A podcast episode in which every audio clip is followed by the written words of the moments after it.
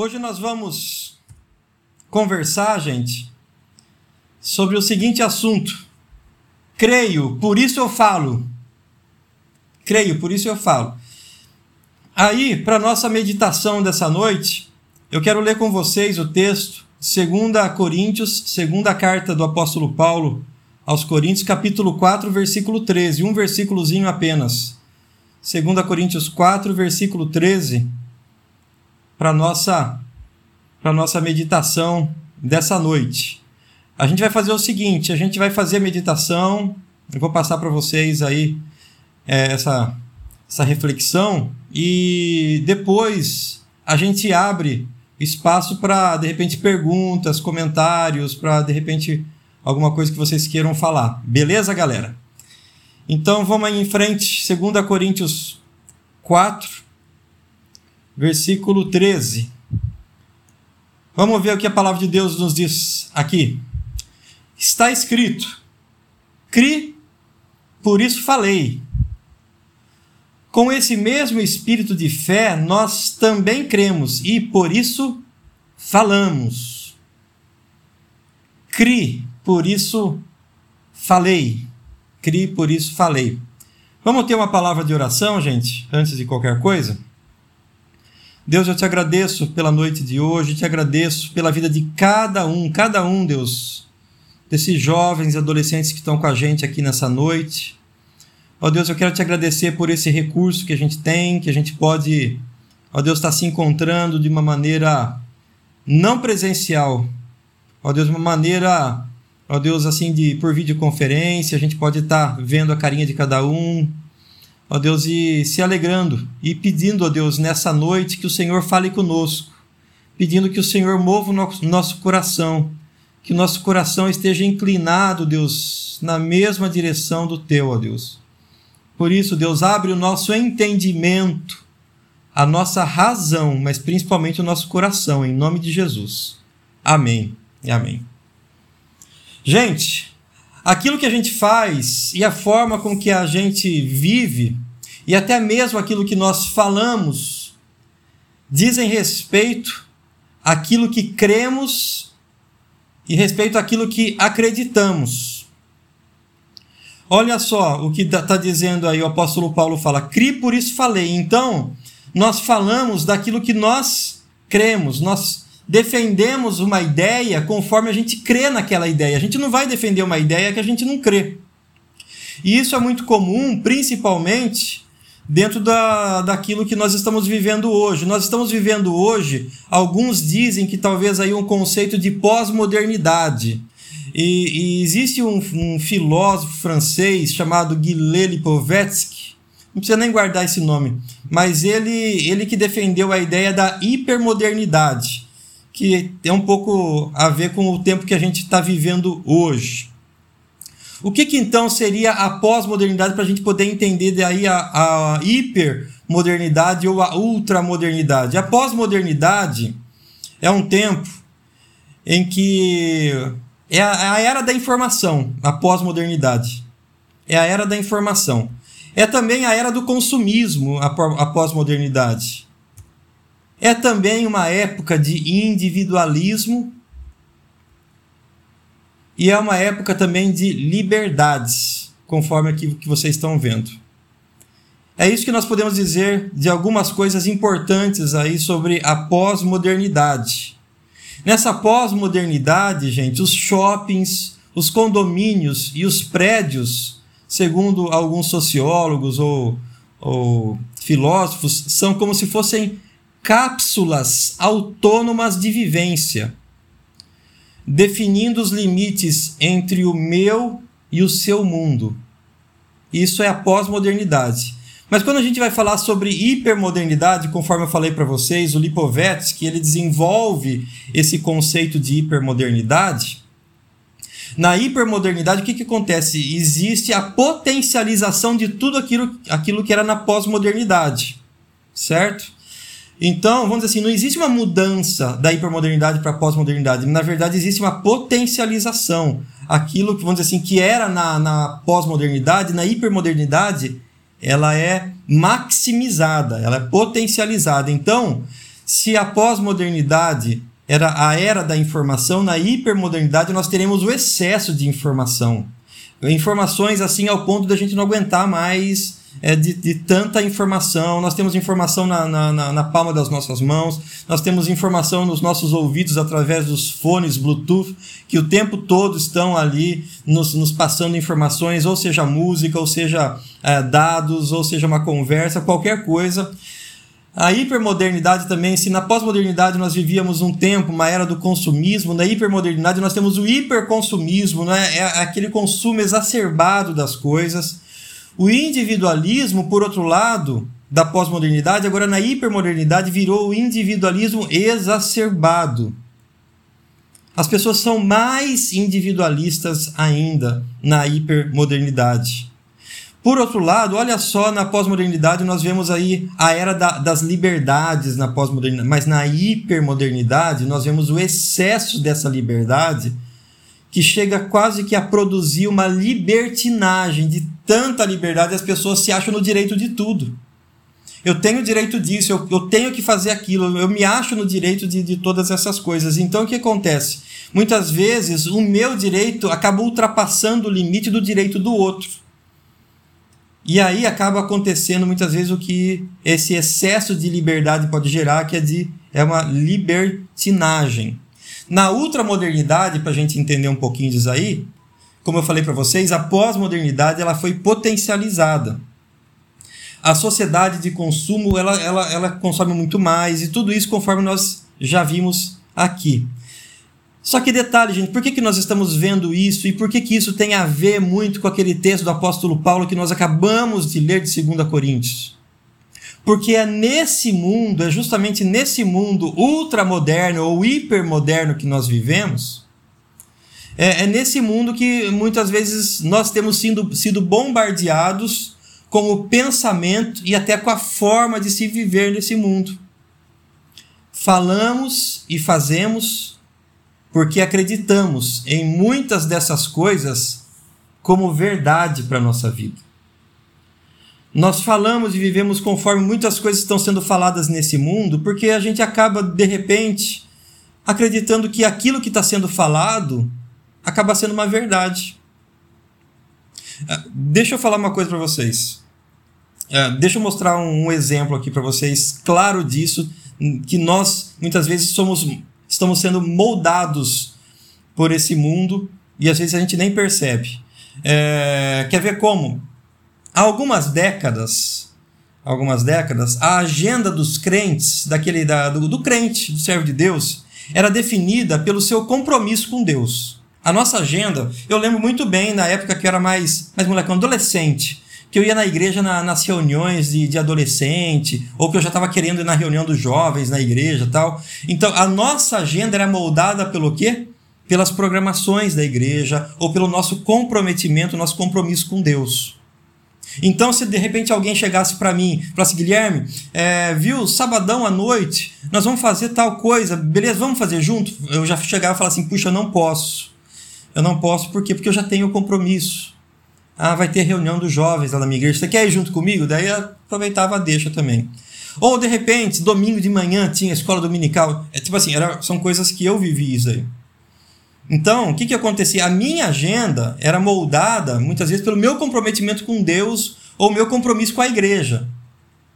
Então, de repente, a, a, a, os convites que eu recebia, eu falava sim ou não, não conforme os meus compromissos que eu assumia na igreja ou o meu comprometimento que eu tinha com Cristo. Por exemplo, ah, eu vou fazer um discipulado com alguém, vou fazer um discipulado com meu amigo, e alguém me convidava, Guilherme, vamos lá na piscina, na casa fulano de tal, vai ser muito legal, o pessoal fazer uma festa.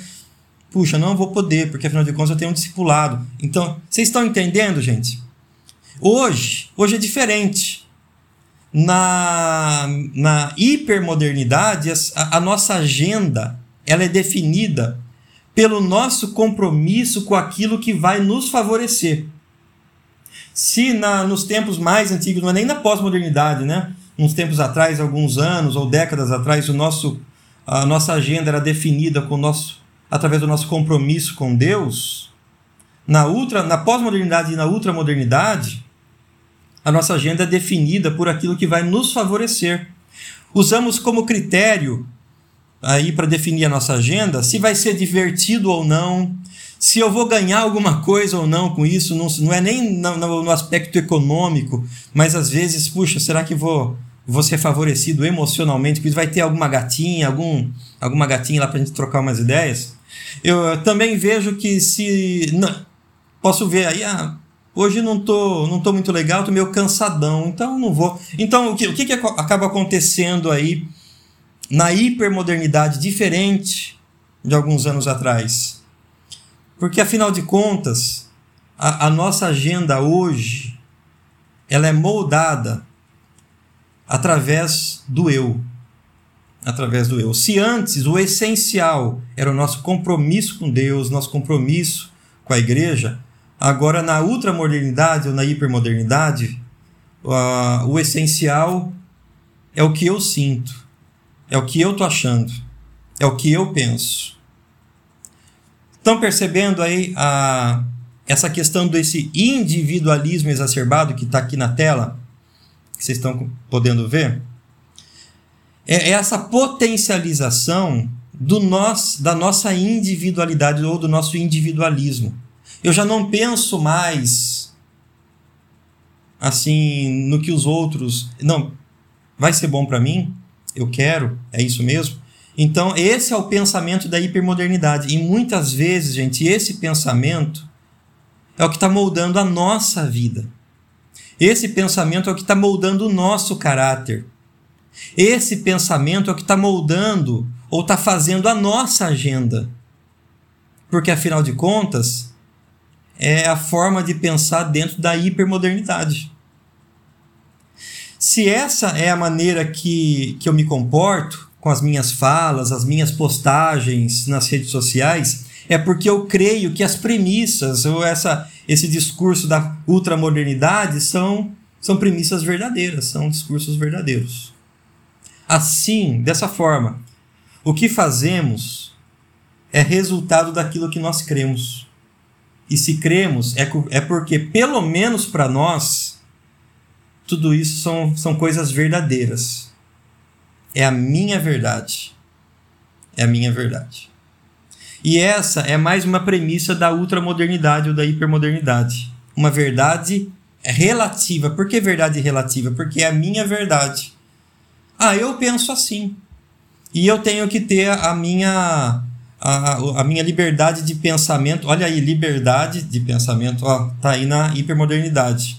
A minha liberdade de pensamento respeitada. Então, quando eu falo a minha liberdade de pensamento tem que ser respeitada, eu estou falando desses excessos de liberdade, tanto da pós-modernidade como da hipermodernidade, como do meu individualismo exacerbado. O que eu penso é, é a verdade, é a definição de verdade, porque para mim é verdade tudo isso. Então, se a gente for ver, essa verdade relativa já é uma premissa da pós-modernidade daí em diante, até os tempos que a gente está vivendo hoje. No texto que nós lemos aí do apóstolo Paulo, CRI por isso falei, se a gente for ver o contexto que o apóstolo Paulo escreve, é que a vida do cristão deve sempre manifestar a vida de Jesus. De modo que estaremos, por causa disso, a nossa vida, se a gente, nossa vida manifestar sempre a vida de Cristo, o que, que vai estar acontecendo? Desse modo, nós estaremos sendo sempre entregues à morte por amor a Jesus. O apóstolo Paulo, quando ele escreve isso, ele entendia que a opinião do crente, pelo simples fato de ir contra alguns posicionamentos naquela época, era motivo de perseguição e até morte. E se a gente for ver, é, naquele tempo, as coisas não mudaram até os dias de hoje. Parece que o ser humano continua o mesmo. Se nós tivermos um posicionamento, uma postura diferente da que esse mundo prega, nós seremos com certeza perseguidos. Aí a perseguição, você pode falar, ah, não, mas está tendo, o pessoal está cortando a cabeça de crente lá no Oriente Médio, lá no. Eu falei, não, gente, não é dessa perseguição que eu estou falando. Às vezes são, é uma perseguição ideológica. Às vezes as pessoas vão te achar careta demais, quadrado demais, e falam assim, ah, eu não vou ter amizade com esse cara que é muito chato, porque as ideias dele não estão batendo com a minha. Então, às vezes, a gente acaba sendo perseguido a gente acaba sofrendo as consequências por causa da nossa maneira de pensar e de falar. E é sobre isso que o apóstolo Paulo está falando aqui. Sobre essa questão desse povo que fala, cri, por isso falei. Paulo estava encorajando aí esses crentes a permanecerem firmes e a testemunharem de Cristo por causa da sua fé. Por isso ele diz: cri, por isso falei. É nisso que eu creio, por isso eu vou falar isso. É nisso que eu creio, eu creio nessas verdades e eu vou defender essas verdades. E aí, gente, nós vivemos num mundo que você não pode abrir algumas coisas aí, que senão algumas pessoas vão se sentir ofendidas.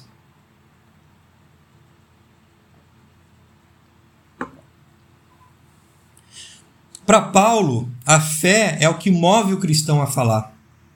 É aquilo que é impossível de manter em silêncio. Nem que para isso ele fosse perseguido. Nem que para isso ele fosse perseguido. Hoje, será que nós estamos dispostos a sermos perseguidos por causa da nossa fé? Por causa daquilo que a gente crê? Ou o nosso pensamento parece que já está tão conformado com essa hipermodernidade? Será que o que move a gente, será que o que a gente entende por ser verdade é o que o mundo fala hoje, esse mundo hipermoderno? Ou esse mundo pós-moderno, seja lá qual o nome que você possa dar? Ou é o que a Bíblia diz? Ou é o que a palavra de Deus diz para nós? O que, que é verdade para você? Será que nós estamos dispostos a sermos perseguidos por causa da nossa fé ou por causa da verdade bíblica? Daquilo que cremos como verdade absoluta? Ou realmente cremos nas verdades relativas dessa hipermodernidade? Como que está a, a sua cabeça? Como que você está pensando? Ah, não é bem assim, Guilherme. A, a, Bíblia falou, mas os tempos são outros. E aí, quando a gente começa a colocar esses mais, ah, mas os tempos são outros. Ah, contudo, não é bem assim. Quando a gente começa a negociar muito, e a Bíblia já não é mais a verdade absoluta, é porque a nossa mentalidade, a nossa maneira de pensar, ela já está sendo, ou já foi, grandemente influenciada pela mentalidade desse mundo que nós estamos vivendo. Então, Jesus Cristo, certa ocasião, ele chega e fala: E conhecerão a verdade, e a verdade os libertará. João 8,32. E aí eu pergunto para cada um de vocês: o que é verdade? No que, que você crê? O que, que é verdade para você? Eu vou falar uma coisa para você. A pergunta correta não é o que é a verdade. A, pergu a pergunta correta é quem é a verdade? Quem é a verdade? Em João 14, versículo 6, Jesus mesmo fala: Eu sou o caminho, a verdade e a vida. Ninguém vem ao Pai a não ser por mim. Jesus falou que ele é o caminho. Ele não falou que ele é, ele é um caminho, não. Jesus falou que ele é a verdade. Jesus não falou eu sou uma uma verdade, a verdade para algumas pessoas e não para outras. Não, Jesus ele falou que ele é a verdade. Então, se você é crente e você acredita nas palavras de Jesus, você vai entender que só existe uma verdade e essa verdade é Jesus Cristo e ninguém mais.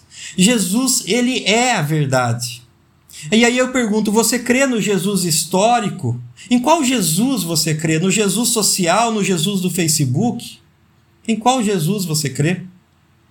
Se quisermos conhecer o Jesus verdadeiro, precisamos nos relacionar com o Jesus verdadeiro. Precisamos nos relacionar com ele e ver o que a Bíblia diz o que ela revela a respeito de Jesus, o que ela revela a respeito dele. Sabe, queridos, eu vou falar uma coisa para vocês, gente.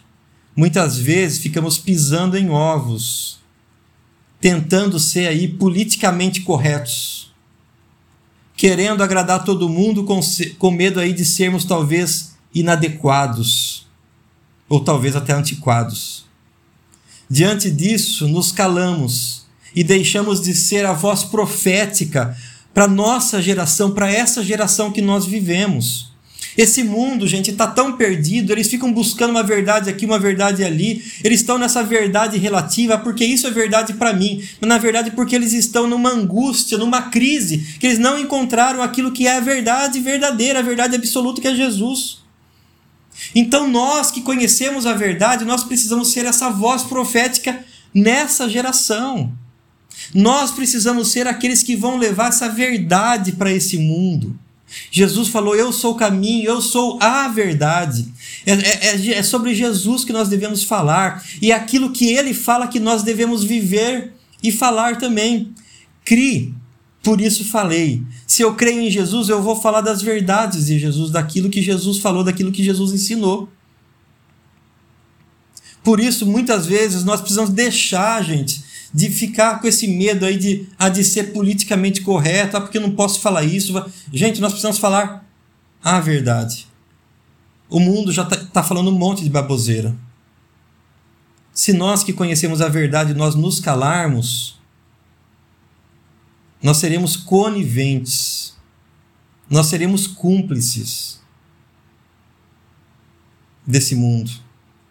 Nós seremos cúmplices sabe, desse, desse povo que está perdido, que está procurando se encontrar em alguma coisa, em algum lugar. Estão procurando se encontrar nas verdades relativas, porque eu acho isso, porque eu acho que isso é melhor para mim, porque eu acho que eu sou assim, porque eu acho que eu sou assado. Gente, é o que Jesus fala. É o que a Bíblia fala. Sabe, porque essa geração ela tá perdida, gente. As pessoas não sabem mais quem elas são. Elas querem ser tudo, mas acabam não sendo nada ou não se encontrando em lugar nenhum. Olha só o que um pastor norte-americano, escritor, autor, ele falou. O Irving McManus. Nós não vivemos apenas em um mundo onde muçulmanos e hindus vivem lado a lado. Vivemos em um mundo onde muçulmanos e hindus vivem na mesma pessoa. Por que isso? Porque as pessoas estão procurando encontrar algo que realmente possa preencher o vazio do coração delas. Elas estão procurando talvez uma verdade aí, só que não estão encontrando. E elas querem ser tudo em todos. E nós, como cristãos, não podemos ser tudo em todos. Ou nós somos, somos cristãos ou nós aceitamos e cremos, cremos no que Jesus falou, cremos no que Jesus ensinou, ou nós vamos estar perdido aí, que nem esse mundo todo está perdido, tentando ser tudo em todos e não se encontrando em lugar nenhum. Até quando nós vamos ficar com os pés em duas canoas? Dizendo, dizendo que somos cristãos, mas negociamos com o mundo. Até quando nós vamos ficar com, pé, com os pés em duas canoas, é, dizendo que nós somos cristãos, mas não é bem assim, Guilherme. não é bem assim. A Bíblia foi escrita há muitos anos atrás, só que agora o mundo é outro, o pensamento é outro. Gente, quando nós começamos a negociar essas verdades, nós tentamos negociar com esse mundo e nós já não somos mais quem nós deveríamos ser, porque na verdade a gente vive aí que nem o, Irving McManus ele falou. É, é, muçulmano e hindu, não mais vivendo lado a lado, mas na mesma pessoa. E a gente às vezes quer ser crente, a gente quer ser é, é, é espírita, a gente quer ser isso, aqui a gente quer ser. A gente quer ser tudo e acaba não sendo nada. E acaba não sendo nada. Como cristãos que nós somos, nós temos que nos posicionar, gente. O mundo está precisando disso. O mundo está precisando de uma direção. O mundo está precisando de um alvo. O mundo está precisando de alguém que aponte o caminho. Sabe por quê? Porque sexo antes do, do casamento continua sendo pecado. Ah, mas esse mundo, as pessoas vivem assim. Peraí. No que, que você crê? Arrogância, gente, e ostentação continuam sendo pecados. A homoafetividade e o aborto continuam sendo pecados. A mentira e a fofoca continuam sendo pecados. Não adianta a gente tentar negociar, gente. Nós temos que ser a voz da verdade nesse mundo confuso que está. Temos que falar sim, com amor. Nós não, não devemos apontar o dedo, o dedo acusatório, mas nós devemos apresentar a verdade às pessoas em amor. É preciso, é, a, a, a gente precisa apresentar essa verdade e dizer para as pessoas: é preciso se arrepender. Sabe por quê? Porque existe perdão. Porque Deus, nós, nós seguimos um Deus que está de braços abertos ao pecador que se arrepende. Mas existe uma coisa nós temos que falar. Crie, por isso falei. Nós temos que falar. Temos que nos posicionar. De que lado nós estamos? No que nós cremos? E aí eu pergunto para você: no que você crê? O que você acredita que é verdade para você? A nossa fala, nossa opinião define ou reflete aquilo que nós cremos. Então vem a pergunta: o que nós temos falado? O que temos postado nas nossas redes sociais? E aí, para encerrar nossa reflexão, eu termino novamente com a frase do apóstolo Paulo: cri. Cri. Por isso falei.